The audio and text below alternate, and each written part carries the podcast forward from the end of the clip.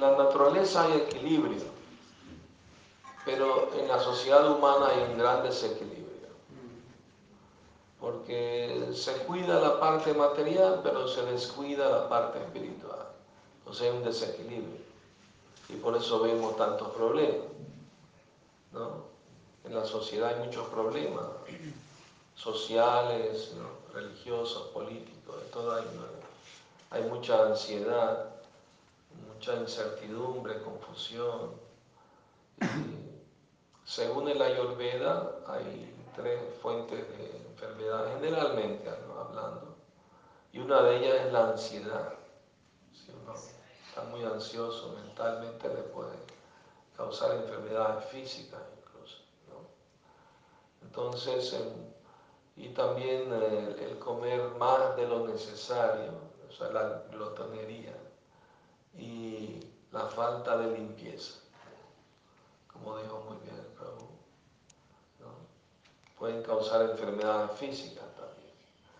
Pero la enfermedad principal del alma es la enfermedad espiritual, que hemos olvidado a Dios y estamos tratando de ser felices sin Dios, en un mundo lleno de problemas y dificultades.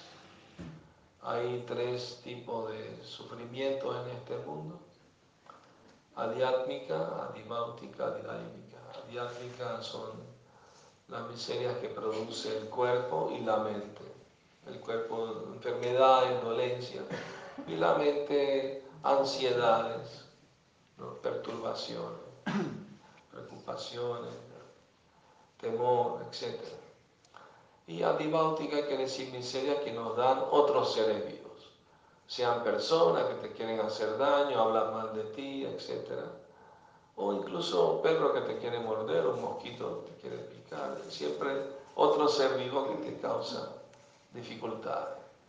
Y adidáica klesha es la miseria de la naturaleza. Mucho frío, mucho calor, terremotos, maremotos, tsunami, huracán, etc.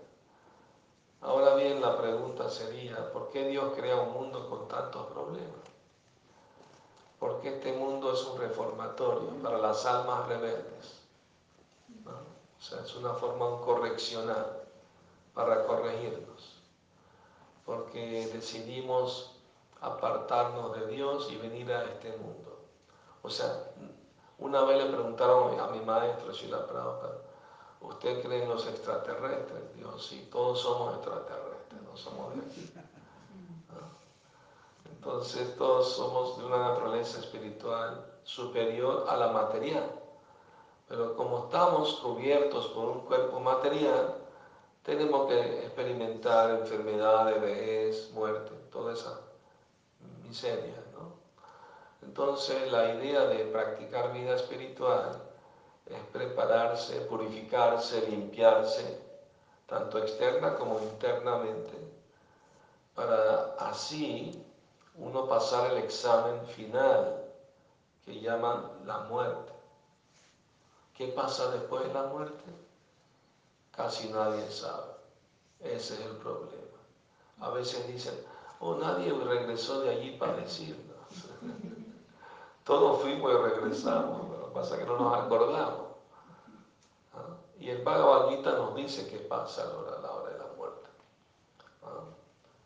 Dehinos viñata de Kaumanam Tata Dehantara Prantir Así como el alma encarnada pasa de la niñez a la juventud, luego a la vejez, de manera similar a la hora de la muerte el alma pasa a otro.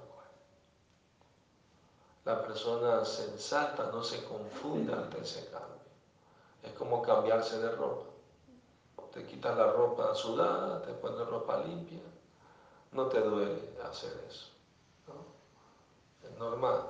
Así como para el alma, cambiar de cuerpo es como cambiar de ropa. Pero como estamos apegados al cuerpo, nos duele, ¿no? No queremos soltar. Me recuerda una moraleja que a veces doy, de que un niño le pide a su amigo que le preste la pelota. Y el amigo se la presta, con carácter devolutivo, sí, sí. Y a la hora viene a pedírsela, no la quiere soltar. No, ya es mía, me la diste, no te la diste, la presté, devuelve, no creo, devuelve, es mía, es mía.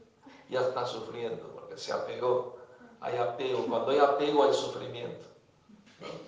Así nos pasa, ¿no? Con todo. Nos apegamos a, a cosas, a personas, situaciones, y cuando tenemos que dejar ir o soltar, sufrimos. Porque hemos olvidado que nuestro verdadero interés en la vida es volver con Dios, no acomodarnos a este mundo. Ningún maestro verdadero va a decir, acomódate a este mundo, no tienes que hacer nada. ¿no? Ah, disfruta lo que quieras. ¿no? Aunque una vez fui a un programa de televisión en Miami y, y estaban entrevistando a una señora budista, de una línea, hay muchas líneas budistas, ¿no? pero esta señora decía que nuestra línea budista dice que mientras más disfrutas materialmente, más avanzas espiritualmente. O sea, los más grandes materialistas son los más avanzados espiritualmente. ¿no? Es una cosa increíble. Y un tal Ocho también dice, ¿no? Yo soy materialista, espiritualista.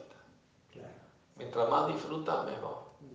Están confundidos todos y confundiendo a la gente con ellos. Porque el alma no puede estar satisfecha con ninguna cantidad de placeres materiales.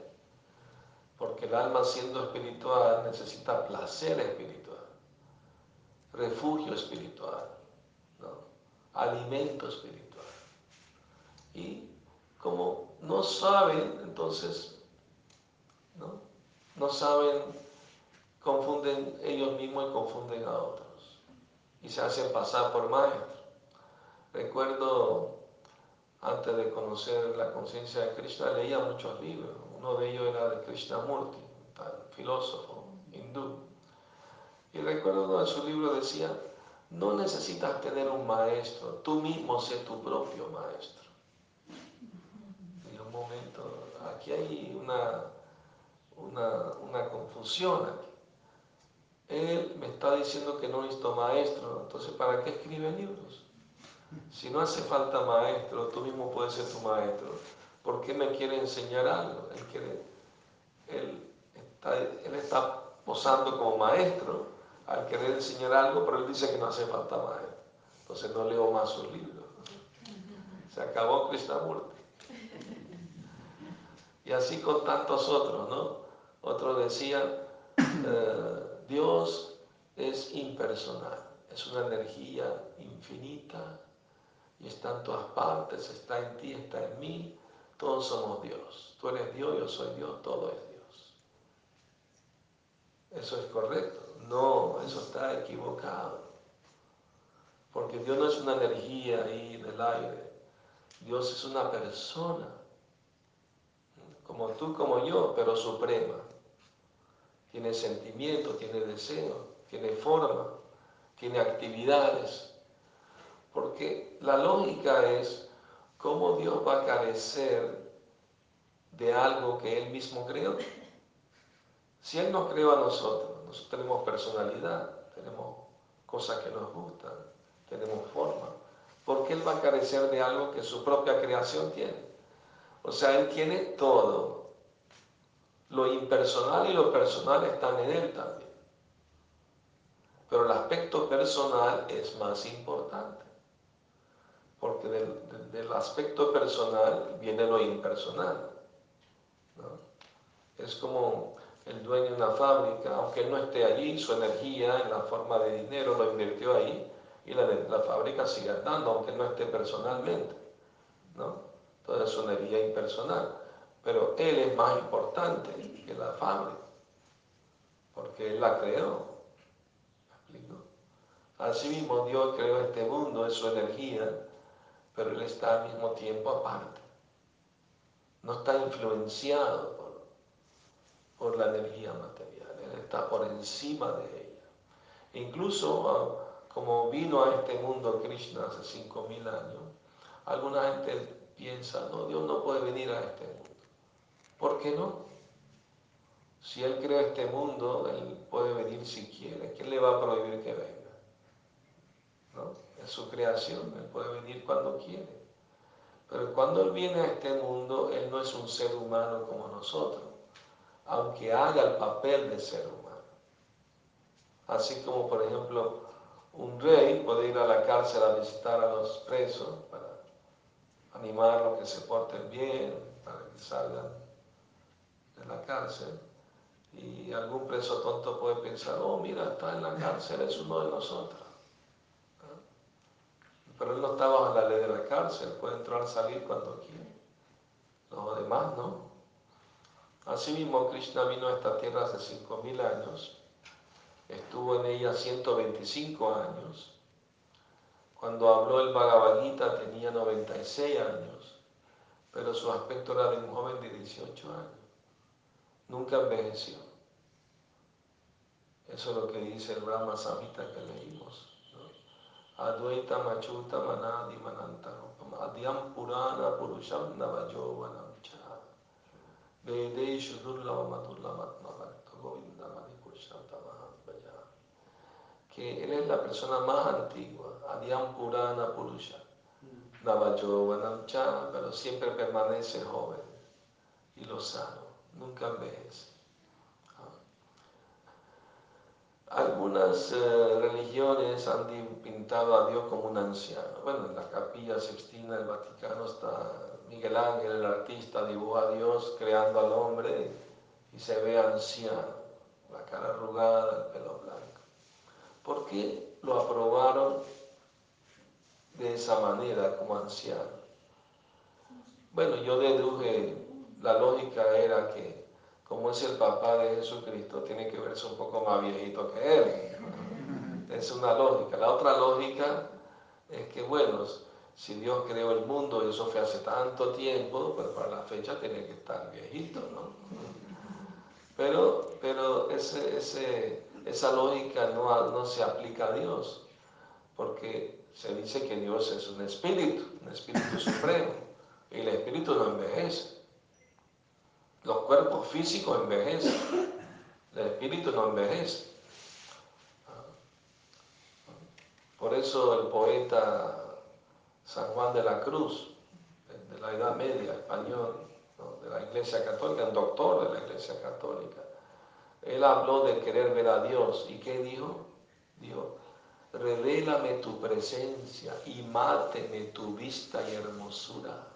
Mirad que la dolencia del amor que no se cura, sino con la presencia y la figura.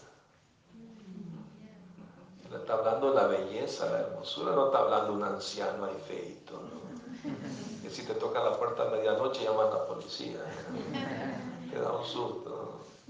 No, es la persona más bella, más hermosa, más atractiva toda, toda fama, todo poder, toda riqueza, toda belleza, todo conocimiento, todo, todo desapego, plenitud. A menos que Dios sea supremamente atractivo, no sería Dios. Porque ven las personas que se vuelven adictas a Dios, se vuelven santas, pierden el gusto por buscar los placeres materiales. Les parece como algo insignificante, algo que no vale la pena buscar. ¿Por qué? Porque experimentan una felicidad mayor con Dios. ¿Me explico? No, no es esa renuncia artificial de reprimirse me acuerdo una vez una señora fue al templo en México y estaba dando yo la charla. Entonces ella me preguntó, entonces ustedes no fuman, no, toman, tampoco bailan pegados, no. Bailamos juntos pero no revueltos, bailamos para Cristo, Tampoco comen carne, no, ni pollito, ¿no? ni calamarcito tampoco. Pero no me diga que a veces nos echa una escapadita a comerse unos camaroncitos. No, señora. Cada ladrón juzga por su condición. Nosotros no nos atraen más esas cosas. Tenemos algo mucho mejor. Entonces la filosofía, conciencia de Krishna, es que experimentas algo superior, una felicidad espiritual superior.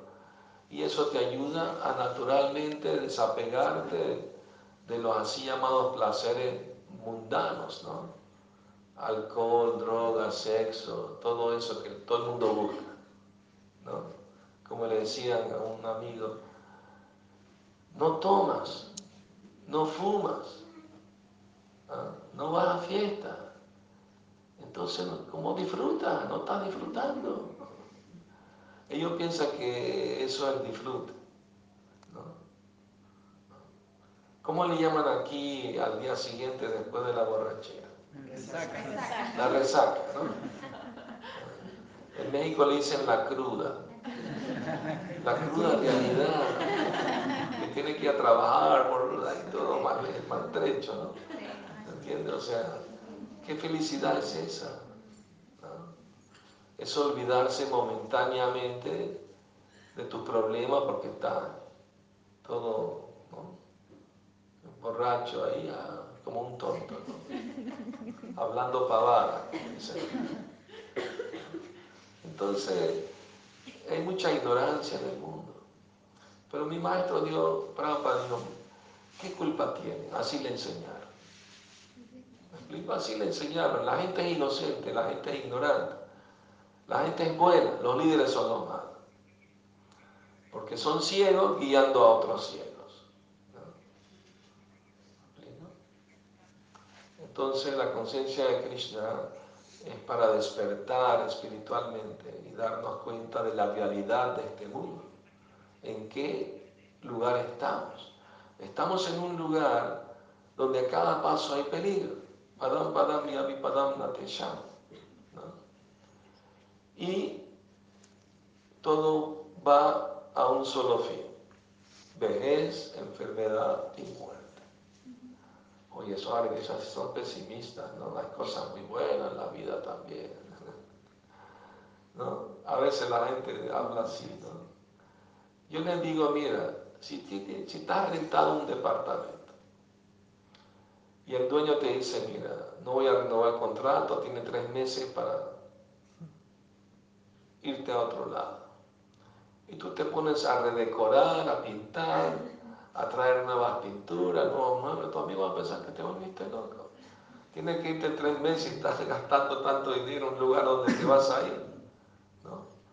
Pues así mismo estamos en este mundo. Creemos que esto es lo único que hay, el todo por el todo. Estamos aquí de paso. Claro, parece un poco más largo porque son unos cuantos años, pero no estamos hechos para vivir 50 o 100 años. Estamos hechos para vivir para siempre y felices. El alma es Sachitananda, eterna, llena de conocimiento, llena de felicidad. Pero debido al cuerpo material está opacado, está opacado eso, está cubierto. Entonces hay que descubrir. ¿Y cómo se descubre? Con la práctica espiritual y la práctica espiritual más importante para esta época actual de riña, pleito, hipocresía, engaño, es el cantar de los santos nombres de Dios. El mismo Señor Jesucristo enseñó, Padre nuestro que está en los cielos, santificado sea tu nombre venga a nosotros tu reino. O sea, si queremos el reino de Dios en la tierra, hay que cantar los nombres de Dios. Dios tiene muchos nombres, Todas las religiones tienen nombre de Dios. Y si no conoce algún nombre, nosotros le facilitamos un nombre, Hare Krishna. ¿Ah? Hay que tener la mente abierta, ¿no? ¿Me explico? Ah, en el sentido, a veces le digo a la gente, bueno, ¿de dónde viene el cristianismo? Del Medio Oriente, ¿no? Y esto Hare Krishna viene del lejano Oriente. Ya sea del medio o el lejano, es el Oriente igual. ¿Cuál es el problema? Abrir la mente, abrir el corazón, tratar de aprender de una cultura espiritual que trae un mensaje muy importante, muy positivo. O sea, somos muy optimistas espiritualmente. Somos pesimistas con el mundo material porque sabemos que todo termina en sufrimiento y muerte. Entonces, sí, han oído hablar del cineasta Woody Allen. Una vez lo entrevistaron y le preguntaron, ¿es verdad que eres pesimista? Hemos escuchado eso. Dijo, sí, soy pesimista. ¿Por qué? Dios ¿les parece poco? Por más dinero que tengan, fama, poder, todo, desde que nacemos tenemos una sentencia de muerte sobre nuestra cabeza y no importa cuánto dinero y poder tengas, nadie te la puede quitar de encima. ¿No te parece suficiente razón para estar pesimista? Oh, bueno, sí, sí, es verdad. Hay una película que él hizo donde los devotos le dan los libros para que lean. Toma, lea estos libros, ahí está la respuesta. Ojalá que lo haya leído, para que tenga una alternativa positiva. ¿no? O sea, la conciencia de Krishna es una alternativa positiva optimista a la vida materialista. ¿no? ¿Me explico? Entonces todos necesitamos de, de vida espiritual porque somos seres espirituales teniendo una experiencia terrenal. No somos de por aquí, estamos de visita, de paso por aquí. Entonces, eh, estos rituales que están viendo que vamos a continuar participando son simplemente, como digo, samskaras, formas de, impresionar nuestra mente con, con una idea de que Dios es el origen de todo lo que existe, los elementos lo representan por ejemplo, cuando hacemos ceremonia ofrecemos a Dios incienso, fuego, agua. Son elementos que Él creó. Entonces estamos reconociendo al Creador al ofrecerle esos elementos. El aroma de la tierra, el fuego, el agua, el aire con el abanico, etc. Estamos reconociendo que Él es el disfrutador y propietario de todo y que nosotros somos sus sirvientes. Dios es grande, nosotros somos pequeños. El deber del pequeño es servir al grande y con eso es feliz. Ah, el sirviente de un rey también disfruta de buena comida, buena ropa, buenas habitaciones. Si el rey está viendo teatro, danza y música, también está disfrutando porque está sirviendo a alguien muy importante. Entonces, mismo ser sirviente de Dios significa disfrutar de la felicidad eterna, en el reino de Dios. Así como hay un mundo material, hay un mundo espiritual, planetas espirituales. Como dijo Jesucristo, en el reino de mi Padre hay muchas moradas. Hablando de los planetas Vaikuntas. Y ahorita le hablo con parábolas, pero llegará el día que les diga directamente del reino de Dios. Pero él dijo, hay muchas más verdades por decirle, pero no están preparados para entender. Entonces no dijo todo lo que sabía. Él dijo, busquen la verdad y los hará libres. Entonces, Krishna es el Padre de Jesús y Jesús es el Hijo. Y entre Padre y Hijo no hay diferencia de opinión. Él dijo amar a Dios sobre todas las cosas. Krishna dice, ¿no? Piensa en mí. Hazte mi devoto, ofréceme tu homenaje vendrás a mí así sin falta. Entonces la meta de la vida es volver con Dios a la, vida, a la vida eterna, a la felicidad eterna. Ese es el propósito último del ser humano. Entonces, estos jóvenes hoy están aquí presentes para dar el paso firme, digamos, de, aceptar un maestro espiritual que viene en una cadena de maestros y discípulos. Es una tradición milenaria que se practica por milenios.